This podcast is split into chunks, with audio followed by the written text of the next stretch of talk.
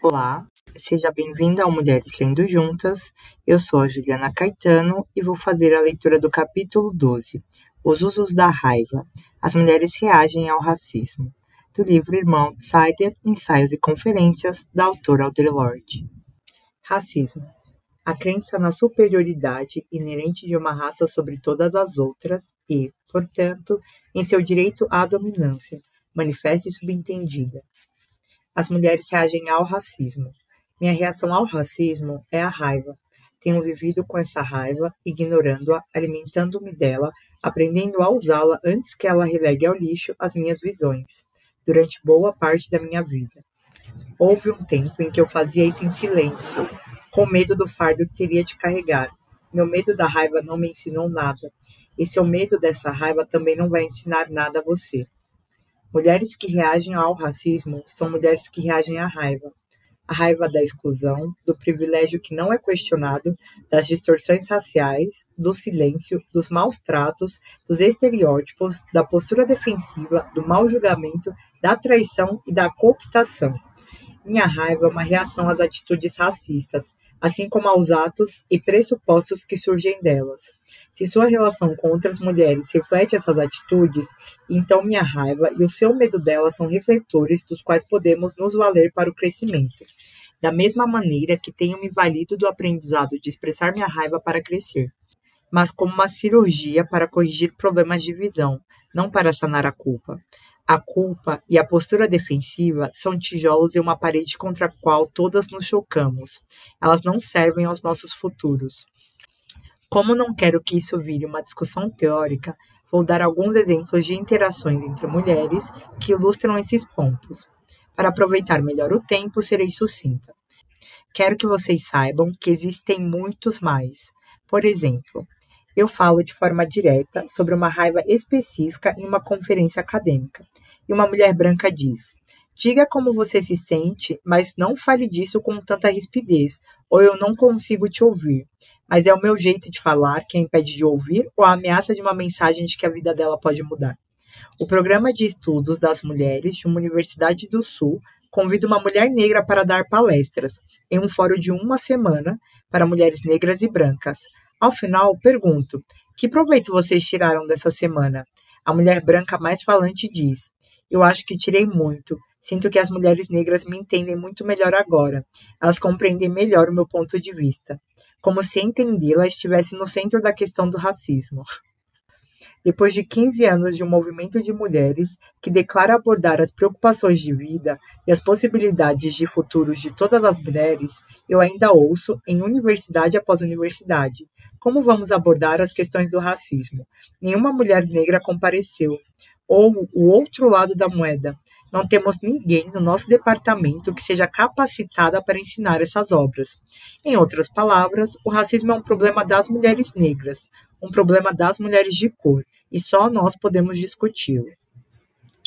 Depois de eu ler minha série de poemas chamada Poemas para Mulheres Enraivecidas, uma mulher branca me perguntou você vai fazer algo a respeito de como nós podemos lidar diretamente com a nossa raiva? Sinto que isso é tão importante. Pergunto: como você usa a sua raiva? Então precisei me virar e me afastar de seu olhar vazio, antes que ela me convidasse a participar da sua própria aniquilação. Não estou no mundo para sentir a raiva dela por ela. Mulheres brancas estão começando a analisar seus relacionamentos com mulheres negras, mas com frequência ainda as escuto querendo lidar apenas com as criancinhas de cor dos tempos da infância, com a babá querida, com a eventual colega de sala da segunda série, aquelas doces lembranças do que um dia já foi misterioso, intrigante ou neutro. Vocês evitam os pressupostos formados na infância pelas risadas estridentes causadas por rastos e alfafa a mensagem mordaz de suas mães, passando o lenço no assento do banco do parque, porque eu tinha me sentado ali. As indeléveis e desumanizantes interpretações de Amos e Andy e as engraçadas histórias para dormir que seu papai contava.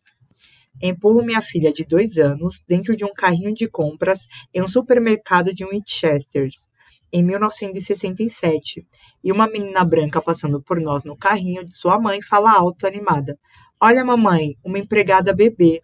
A sua mãe diz para você calar a boca, mas não a corrige. Então, 15 anos mais tarde, em uma conferência sobre racismo, você ainda consegue achar essa história engraçada. Mas eu sei o quanto as suas risadas estão cheias de terror e mal-estar uma acadêmica branca celebra a publicação de uma coletânea de ensaios de mulheres de cor não negras. Assim posso lidar com o racismo sem ter que lidar com a rispidez das mulheres negras, ela diz. Em um encontro cultural internacional de mulheres, uma poeta branca americana bem conhecida interrompe a leitura de uma mulher de cor para ler o próprio poema. Em seguida, sai às pressas para uma mesa redonda importante. Se as mulheres na academia querem realmente dialogar sobre racismo, será preciso que elas reconheçam as necessidades e as condições de vida das outras mulheres. Quando uma mulher acadêmica diz eu não posso pagar por isso, ela pode estar dizendo que fez uma escolha sobre como gastar o dinheiro que tem disponível. Mas quando uma mulher que recebe auxílio do governo diz eu não posso pagar por isso, ela quer dizer que está sobrevivendo com uma quantia que mal garantiria sua subsistência já em 1972. E ela, com frequência, não tem nem o suficiente para comer. Contudo, a Associação Nacional de Estudos das Mulheres, agora em 1981, realiza um congresso no qual se compromete a reagir ao racismo, mas se recusa a conceder isenção na taxa de inscrição a mulheres pobres e de cor que gostariam de apresentar seus trabalhos e ministrar oficinas. Isso impossibilita que muitas mulheres de cor, por exemplo, Wilmette Brown, do Movimento de Mulheres Negras pela Remuneração do Trabalho Doméstico, participem desse congresso. Esse evento vai ser só mais um caso de acadêmicas debatendo a vida dentro dos circuitos fechados da academia? As mulheres brancas presentes, que reconhecem que essas atitudes são familiares, mas, acima de tudo, a todas as minhas irmãs de cor que vivem e sobrevivem a milhares de encontros como esses, as minhas irmãs de cor que, assim como eu, tremem de fúria sobre os arreios, ou que às vezes questionam se a expressão da nossa fúria não seria inútil e perturbadora, duas das acusações mais populares, eu quero falar sobre minha raiva, a minha raiva, e o que eu aprendi em minhas jornadas pelos seus domínios. Tudo pode ser usado, menos o que é devastador. Você precisará se lembrar disso quando for acusada de destruição. Toda mulher tem um arsenal de raiva bem abastecido que pode ser muito útil contra as opressões pessoais e institucionais que são a origem dessa raiva. Usada com precisão, ela pode se tornar uma poderosa fonte de energia a serviço do progresso e da mudança. E quando falo de mudança, não me refiro a uma simples troca de papéis ou uma redução temporária das tensões, nem a habilidade de sorrir ou se sentir bem. Estou falando de uma alteração radical na base dos pressupostos sobre os quais nossas vidas são construídas. Fui testemunha de situações em que mulheres brancas ouvem um comentário racista, se ofendem com o que foi dito, ficam enfurecidas, mas se mantêm em silêncio por terem medo. Essa raiva que não é expressa fica dormente dentro delas como uma granada não detonada, que geralmente é arremessada contra a primeira mulher de cor que fale sobre racismo. No entanto, a raiva expressa e traduzida em uma ação a favor de nossos ideais e nosso futuro é um ato de esclarecimento que liberta e dá força, pois é nesse processo doloroso de tradução que identificamos quem são os nossos aliados, com quem temos sérias diferenças e quem são nossos verdadeiros inimigos. A raiva é repleta de informação e energia. Quando falo de mulheres de cor, não me refiro apenas às mulheres negras, a mulher de cor que não é negra e me acusa de torná-la invisível ao presumir que as suas lutas contra o racismo são idênticas às minhas, tem algo a me dizer. E é melhor que eu aprenda com ela para que não nos esgotemos na disputa entre as nossas verdades. Se eu participo conscientemente ou não da opressão da minha irmã, e ela chama minha atenção para isso, reagir à raiva dela com a minha apenas faz com que as reações abafem a essência da nossa discussão. É um desperdício de energia. E assim, é muito difícil ficar quieta e ouvir a voz de outra mulher delineando uma agonia que não compartilho ou para a qual contribuí. Aqui reunidas, nós falamos distanciadas dos lembretes mais óbvios de nossas batalhas enquanto mulheres. Isso não precisa nos cegar quanto ao tamanho e à complexidade das forças que se levantam contra nós e contra tudo que há de mais humano em nosso ambiente, não estamos fazendo uma análise do racismo em um vácuo político e social. Estamos operando em oposição direta a um sistema no qual o racismo e o machismo são pilares primordiais, estabelecidos e indispensáveis para o lucro. As mulheres reagem ao racismo. É um tema tão perigoso que, numa tentativa de desacreditar essa conferência, a mídia local optou por dar destaque à provisão de moradia para lésbicas e usar isso como tática de distração. É como se o jornal Hertford Courant não se atrevesse a mencionar o assunto escolhido para essa discussão, o racismo, para que não fique claro que as mulheres estão de fato tentando analisar e alterar todas as condições repressoras de nossas vidas. Os tradicionais veículos de comunicação não querem que as mulheres, especialmente as brancas, reajam ao racismo. Querem que o racismo seja aceito como fato imutável da estrutura da nossa existência, como anoitecer ou um resfriado comum. Estamos trabalhando, portanto, em um contexto de oposição e ameaça, cuja causa certamente não é a raiva que há entre nós, mas sim o ódio virulento direcionado contra todas as mulheres, contra pessoas de cor, lésbicas e gays, contra pessoas pobres, contra todas nós que procuramos examinar as particularidades de nossas vidas ao mesmo tempo que resistimos às opressões e avançamos em direção a uma coalizão e a mudanças concretas. Qualquer discussão sobre o racismo que se dê entre mulheres deve incluir a admissão e o uso da raiva, essa discussão deve ser direta e crítica, porque é crucial. Não podemos permitir que o nosso medo da raiva nos desvie ou nos seduza a nos contentarmos com algo que não seja o árduo trabalho de escavar a honestidade. Temos que levar muito a sério a escolha desse tema e as fúrias nele entrelaçados, porque, tenham certeza, nossos oponentes levam muito a sério o ódio que sentem de nós e do que estamos tentando fazer aqui. Enquanto investigamos a face quase sempre dolorosa da raiva de cada uma de nós, por favor, lembrem-se de que não é a nossa raiva que me faz recomendá-las que tranquem suas portas à noite e não andem sozinhas pelas ruas de Hartford. É o ódio que espreita nessas ruas, que deseja destruir a todas que trabalhamos verdadeiramente em prol da mudança, em vez de apenas cedermos à retórica acadêmica.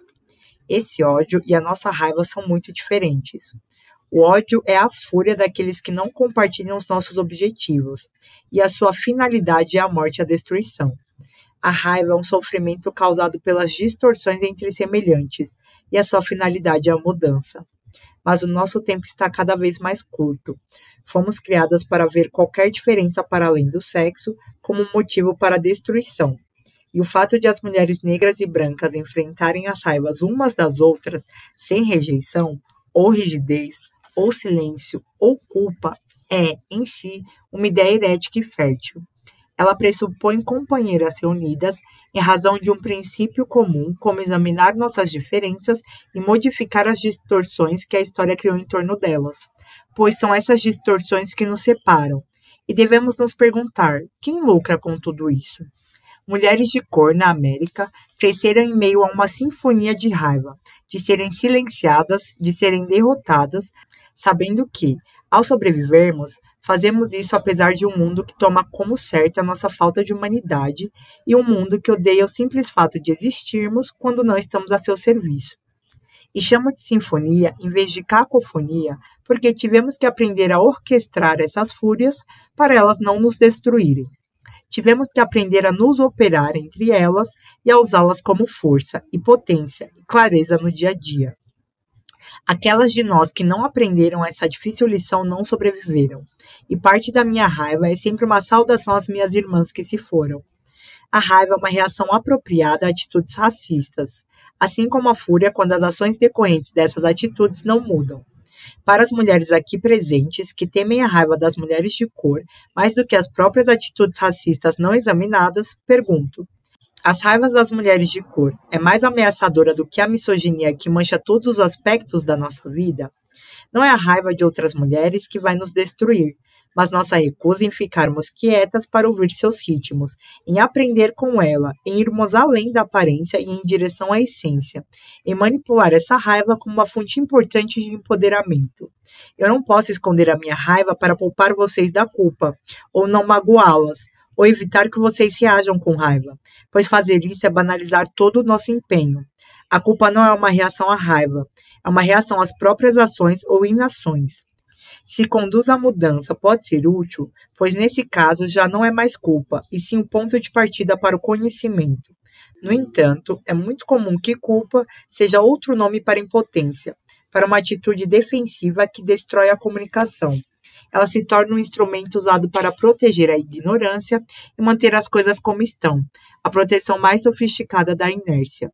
A maioria das mulheres não desenvolveu ferramentas para encarar a raiva de forma construtiva. No passado, rodas de conversa, compostas em sua maioria de mulheres brancas, abordavam como expressar a raiva, geralmente no universo masculino, e esses grupos eram formados por mulheres que compartilhavam as condições de sua opressão. Eram poucas as tentativas de articular as diferenças genuínas entre as mulheres, como raça, cor, idade, classe e orientação sexual. Naquela época, não se sentia a necessidade de examinar as contradições da identidade da mulher como opressora.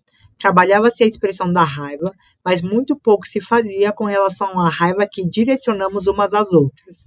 Nenhuma estratégia foi desenvolvida para lidarmos com a raiva de outras mulheres, exceto evitá-la, se esquivar dela ou fugir dela sob a proteção de um manto de culpa. Não conheço nenhum uso criativo da culpa, a de vocês ou a minha. A culpa é só outra forma de evitar ações bem informadas, de protelar a necessidade premente de tomar decisões claras. Longe da tempestade que se aproxima e que pode tanto alimentar a terra quanto envergar as árvores. Se falo com vocês enraivecida, pelo menos o que fiz foi falar. Não coloquei uma arma na sua cabeça nem atirei em você na rua. Não olhei para o corpo ensanguentado de sua irmã e perguntei: o que ela fez para merecer isso? Essa foi a reação de duas mulheres brancas ao relato de Mary Church Terrell sobre o linchamento de uma mulher negra que estava grávida e teve o bebê arrancado do corpo. Isso aconteceu em 1921 e Alice Paul tinha acabado de recusar o apoio público ao cumprimento da 19ª emenda para todas as mulheres. Ela se recusou a apoiar a inclusão das mulheres de cor, mesmo que nós tenhamos trabalhado em favor da promulgação dessa emenda. As raivas entre as mulheres não vão nos matar se conseguirmos articulá-las com precisão, se ouvirmos o conteúdo daquilo que é dito com, no mínimo, a mesma intensidade com que nos defendemos da maneira como é dito. Quando damos as costas à raiva, damos as costas também ao aprendizado, declarando que vamos aceitar apenas os modelos já conhecidos, fatal e seguramente familiares. Tenho tentado aprender a usar minha raiva de forma útil para mim e entender quais são suas limitações. Para mulheres educadas para sentir medo, a raiva é muitas vezes uma ameaça de aniquilação. Na constituição masculina, feita à base de força bruta, nos ensinaram que nossa vida depende da boa vontade do poder patriarcal. A raiva dos outros deve ser evitada a todo custo, porque não há nada a aprender com isso a não ser a dor, a acusação de que fomos meninas más, de que somos falhas, de que não fizemos o que deveríamos. E se aceitarmos nossa impotência, então é claro que qualquer raiva poderá nos destruir. Mas a força das mulheres está em reconhecer as diferenças entre nós como algo produtivo e em defender sem culpa as distorções que herdamos, mas que agora são nossas e cabe a nós alterar. A raiva das mulheres pode transformar a diferença por meio da compreensão em poder, pois da raiva entre semelhantes nasce a mudança, não a destruição. E o desconforto e o sentimento de perda que ela costuma causar não são fatais, mas sintomas de crescimento. Minha reação ao racismo é raiva. Essa raiva devorou pedaços da minha existência apenas quando permaneceu silenciada, inútil para qualquer um. Ela me foi útil nas salas de aula carentes de luz e aprendizado, onde as obras e as histórias de mulheres negras eram menos que uma bruma. Ela me serviu como fogo diante da frieza do olhar incompreensível das mulheres brancas, que veem a minha experiência a do meu povo apenas como novas razões para sentir medo ou culpa. A minha raiva não serve de desculpa para que você não lide com a sua cegueira, nem de motivo para que você se esquive das consequências de seus próprios atos. Quando mulheres de cor se manifestam sobre a raiva que abrange boa parte dos nossos contatos com as mulheres brancas, com frequência nos dizem que estamos criando um clima de desesperanças, impedindo as mulheres brancas de superarem a culpa ou dificultando a comunicação e a ação baseada em confiança. Todas essas frases vieram diretamente de cartas que recebi de integrantes desta organização nos últimos dois anos. uma mulher me escreveu: Por você ser negra e lésbica, você parece falar com autoridade moral que vem de sofrimento. Sim, eu sou negra e lésbica. E o que você ouve na minha voz é fúria, não sofrimento. Raiva, não autoridade moral. Há uma diferença. Rejeitar a raiva das mulheres negras com desculpas e pretextos de intimidação é não conceder poder a ninguém.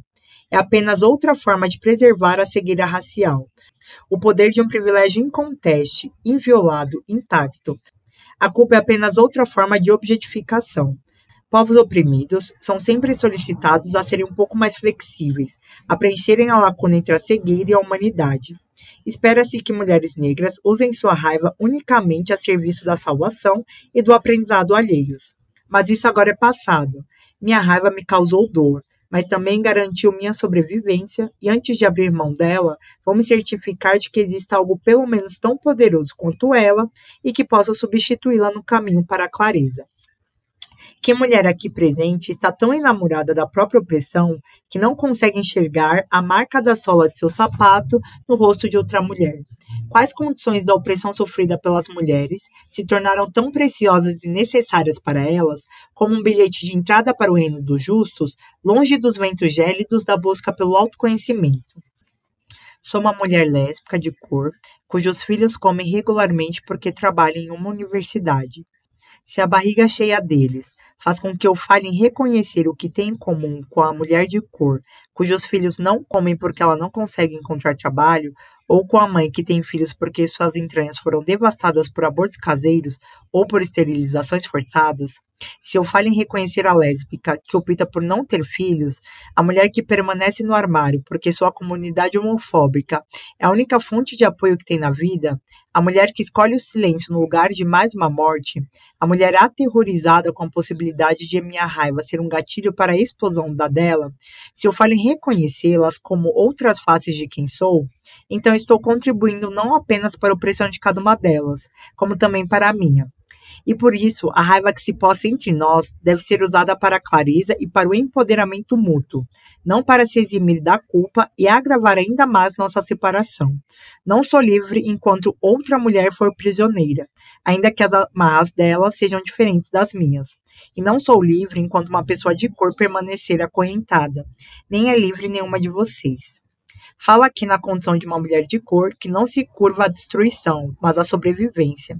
Nenhuma mulher é responsável por alterar a mentalidade de seu opressor, mesmo quando essa mentalidade está personificada em outra mulher. Sorvi a raiva dos lábios da loba e a utilizo para a iluminação, o riso, a proteção, o fogo onde não há luz, nem alimento, nem irmãs, nem abrigo. Não somos deusas, matriarcas ou templos do perdão divino.